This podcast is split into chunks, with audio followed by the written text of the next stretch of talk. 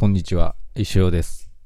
5月16日火曜日12時4分、石尾スタジオからお送りしております。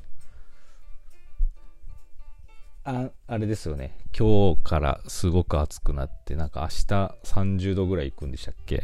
もう夏じゃないですか、いきなり。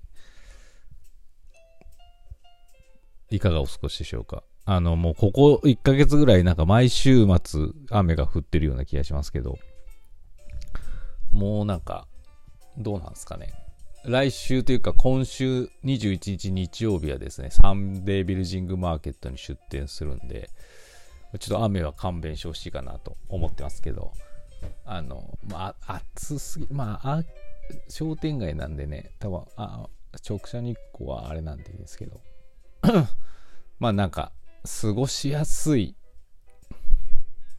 まあ5月はまだ多分過ごしやすいと思うんでね、あれなんですけど、何の話をしてないでしょうか？まあ6月に入るとまた梅雨が来てね、なんか雨だ雨だみたいになって、えー地球は動いてるんだなっていう話でした。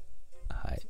えー、っと、先週振り返る前に、あの、昨日、まあオフだったんでね、アウトレットモール行ってきまして、目的は、まあ、あの、子供らの、まあ、服だったり靴だったりを探すっていうのがあったんですけど、あの長島のね、アウトレット行ったんですけどね、ナイキショップが工事中ですごい縮小されてて、置いてある靴はまあまあ良かったんですけど、まああんまりこう、自分的にはいらないなっていうのがあって、うん、で、息子、高校生の息子、スタン・スミス欲しいっつって、今、アディダスのスタン・スミスってアホみたいに高いんですよ。昔あんな高かったっけっていうぐらいの。1万2、3000円します。そんな無理なんで、こう、ちょっと買えずにですね、アシックスに入ったんですよ。アシックスってダサいイメージあるじゃないですか。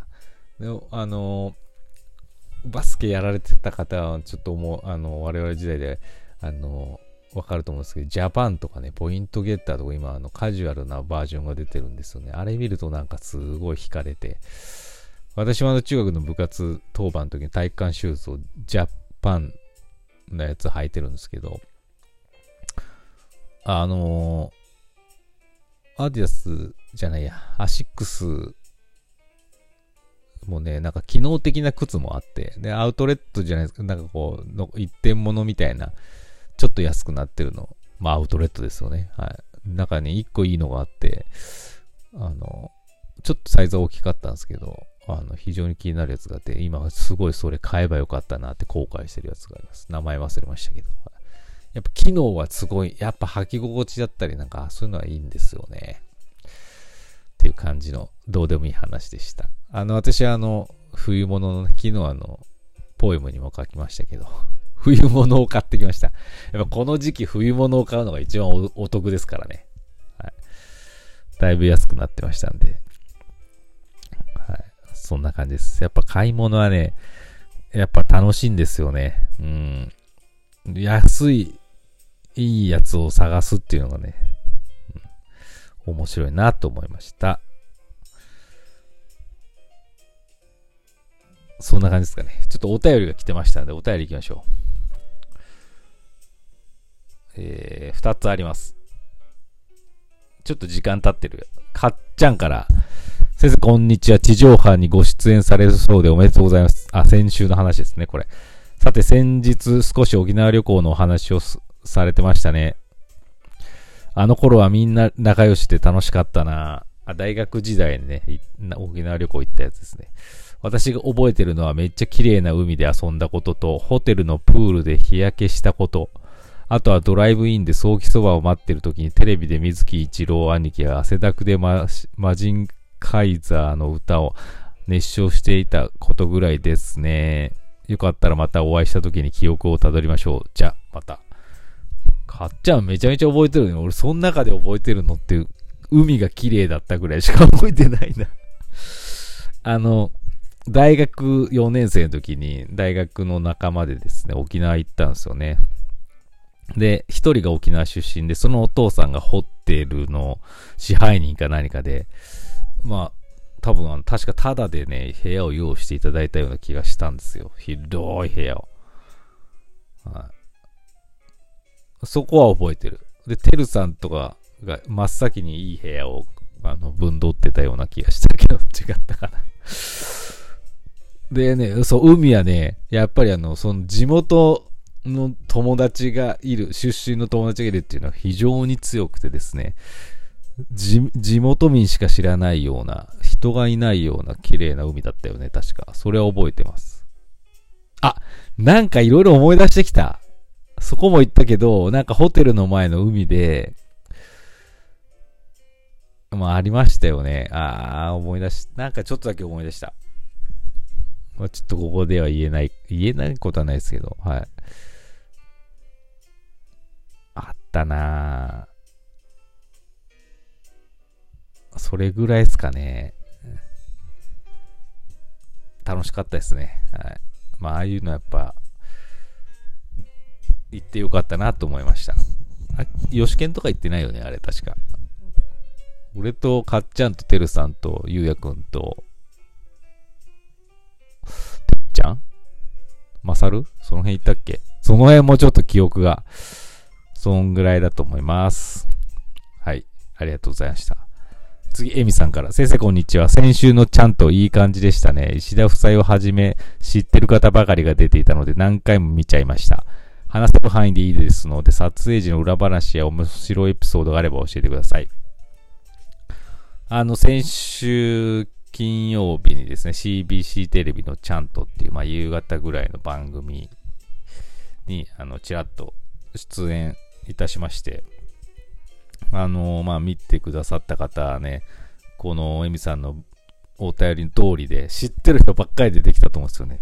最初、クマッチョが出てきて、で、まあ、ソラミさんが出て、ソラミさんから、えー、トロンチに来て、で、僕から山本さん行って、山本さんから西岸さん行ったっていうね。